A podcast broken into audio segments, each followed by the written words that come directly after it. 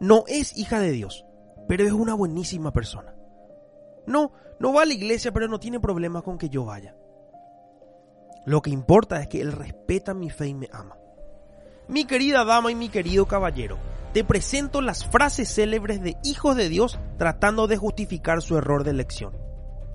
Como si no se nos enseñara en cada charla de noviazgo o se repita en cada congreso de jóvenes que tengamos, no se unan en yugo desigual, seguimos cometiendo el mismo error. Y como te dije en una munición anterior, creemos que somos la excepción. Mi relación es diferente, yo le voy a convertir, dice.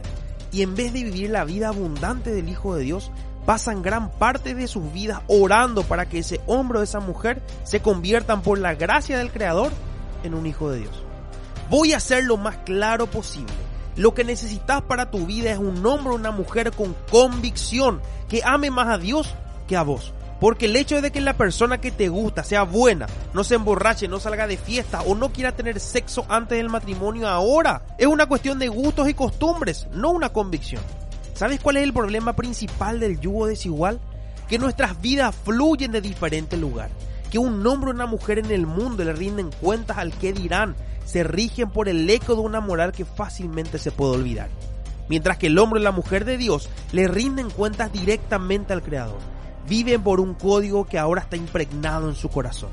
Con esto no quiero decir ni por asomo que los hijos de Dios son perfectos, porque no lo somos. Pero los que realmente aman a su Dios en primer lugar son diferentes. Y esa diferencia, créeme, la vas a notar. Cada munición la termino con un desafío, pero esta vez la voy a acabar con una petición.